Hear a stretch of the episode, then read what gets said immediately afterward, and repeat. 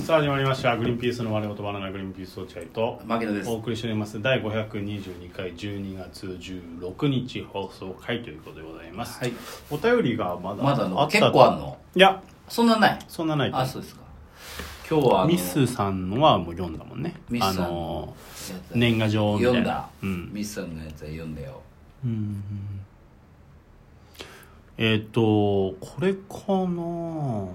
かき揚げのこれは読んだのかマリカルマジカルクリエイターズかき揚げが言ったのは読んだっけゆ読んでない読んでないじゃあこれからかな、でも、まあか、マリマジカルクリエイターズのことはもう言ったけどなまあいいか言ったっけえラジオにも書き上げてんのマジカルクリエイターズの話はゲラで言ったんだよジェイ君あこっちで言こっこてでな言っいてない、うん、えー、牧野さんマジカルクリエイターズお疲れ様でしたそうでしょ勇者では精神、マジクリでは肉体という板川さんの牧野さんの追い込み方は最高でした。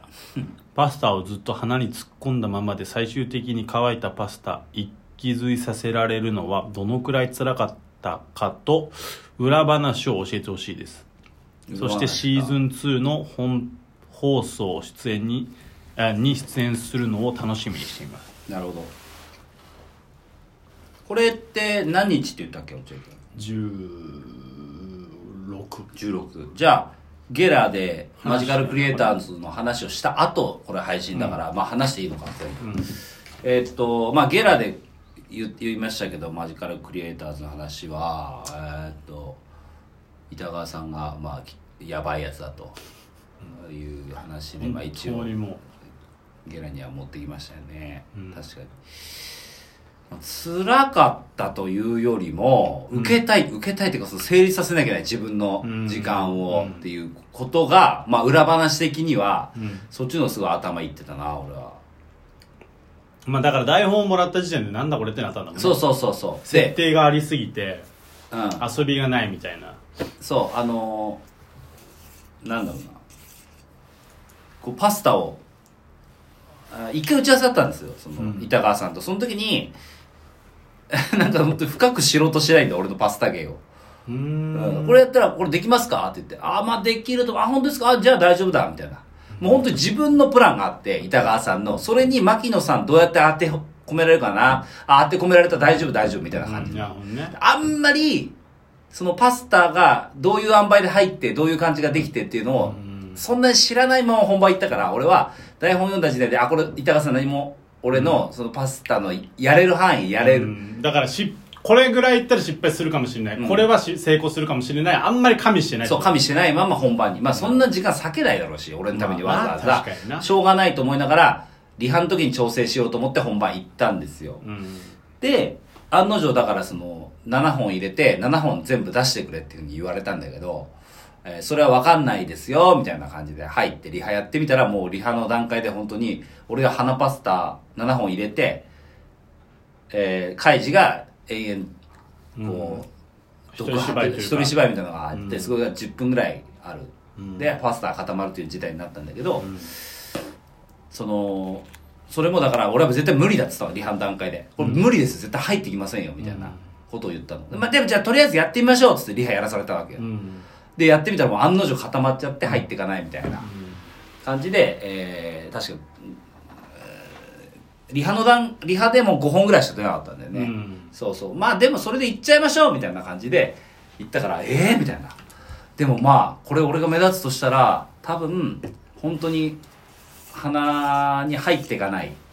ていうのじゃないと多分台本的には俺のお笑いななかったから一瞬でただ本当にやって終わりやって終わりの人だったからこれは、えーそこだなと思って、本番中本番になって、うんパスタ7本を鼻に入れて、えー、カイジが独白みたいなの始まって、妄想みたいなの始まって、その時10分間ぐらい俺が考えたのは固まれ固まれ固まれってずっと思ってたんでなするよほどねそう固まって入っていかない固まって入っていかないであれってしんどくなれとそうしんどくなるとそしたら絶対に、えー見てる人たちね、その七曲さんとか、えーマジカラブリーさんとか絶対に入っていかないじゃないかよって言ってくるからこれ美味しくなるぞと思って、うん固まれ固まれ固まれと思ってたの、うんで、いざ吸い込んでくださいってなった時に、つって、お、固まってる、やったと思ったんだけど、固まった固まったやったやったと思ったの どんな俺。喜びなの ワイヤグラ飲んだのこれ固まった固まったと思って。んだけど、想像以上に固まってて、うわ怖っ入ってかなくて全く想像以上に固まりすぎて、なるほどねうん、でこれやべえやべえと思って全然入ってかなかったら入ってかないでやばいそうだよねそうんな何これ入りにくいけど結果的に入るが理想一番いいんだ、うんでも固まりすぎちゃって防犯カメラが 防犯カメラが動き始イめたカゲーム始 まる防犯カメラが一人でに動き出したけどそうそうそうだからあのか固まりすぎて本当に一本しか出てこないっていう死にそうになるっていうふうになったっていううんな感るほどじねですねマジカルクリエイターズの裏話的にはねそういうことでございます本当に怖いね見てくれましたか落合君マジカルクリエイター見る見るかあんなもんズなんで見てくんないの有料でしょ有料だいよくら1600円まあ別 に見れるじゃんいやでもちょっと高いかな1000円だったら分かんないけど 1600円はちょっとまあでも面白いっていうふうにはなったけどでもね落合君ほら一応吉本の芸人さんがいっぱい出てるからあんま馴染みないもんなそこに太田プロがいっぱい出てればもしかしそうただねそうそうだかららうんだから RP だから勇者の方だったら買ってたかもしれないそうだねんあってーいうのはあるかもしれないそれはあるかもね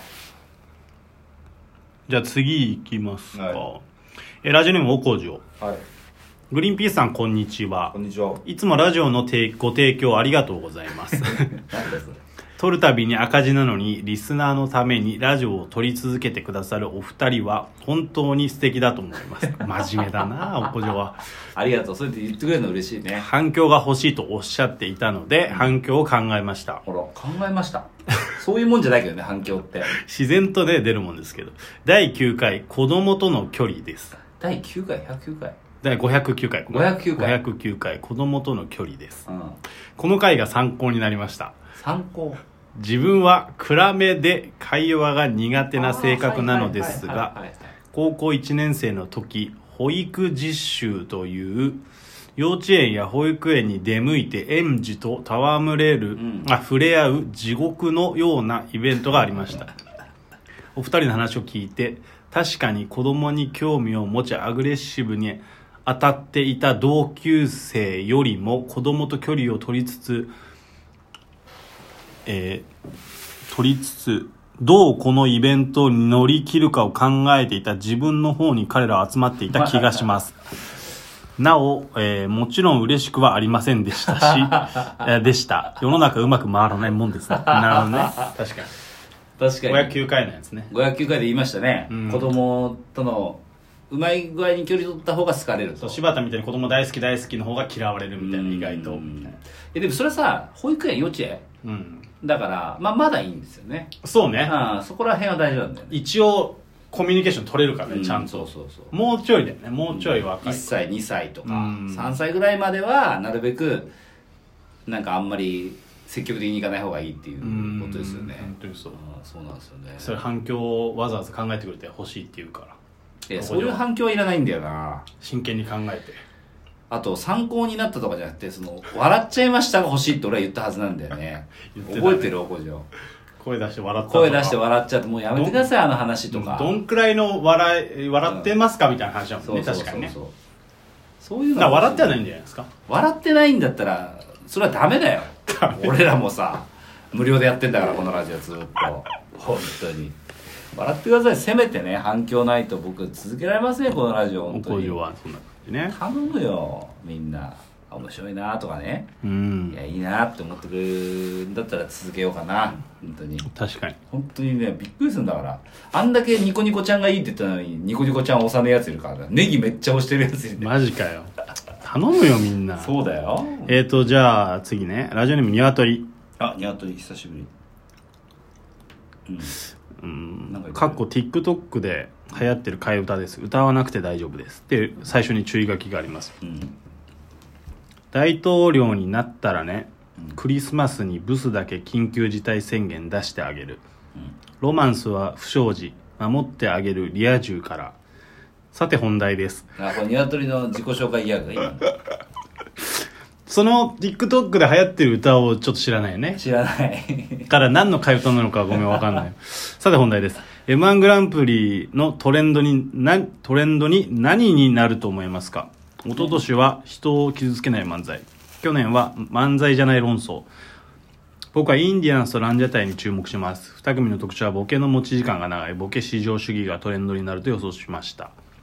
難しい話題でごめんなさいただ大統領になったらね が言いたかっただけですっていうことらしいなるほど m 1ねどうだろうね12月19わんないなですかうんまあ一応モグライダーさんが決勝行く行ったっていうのは本当すごいことだねちゃめちゃすごいうん3回戦の動画見た見たよモグライダーさんうんなんかだからともしげさん中心のボケじゃなくなってるって感じなのかいやまあ3回戦はそうだったのかもしれないけど、多分違ういやそれはさすがにななともしげさんにする違うのかなでもほらて一応天然系じゃんそれってやっぱさ上がりにくいじゃんそっか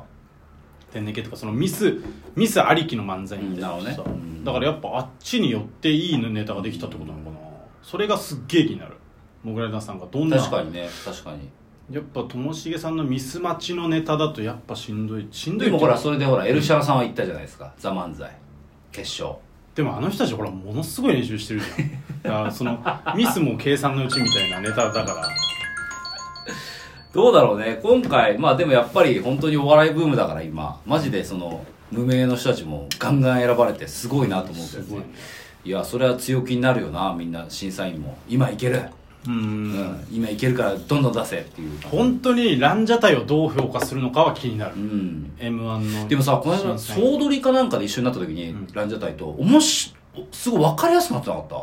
あー俺なんか昔よりすごくこなるうほどね面白くななんか偉そうだけどうん、おもしなんか前はさとぶっ飛んでたけど確かに意味わからんネタみたいな感じだったもんそねうそう今意味分かって面白いからなるほど多分きっと爆発仕る上げてんだちゃんと、んと思うけどなはいということでございます、はい今回以上ですありがとうございましたさよなら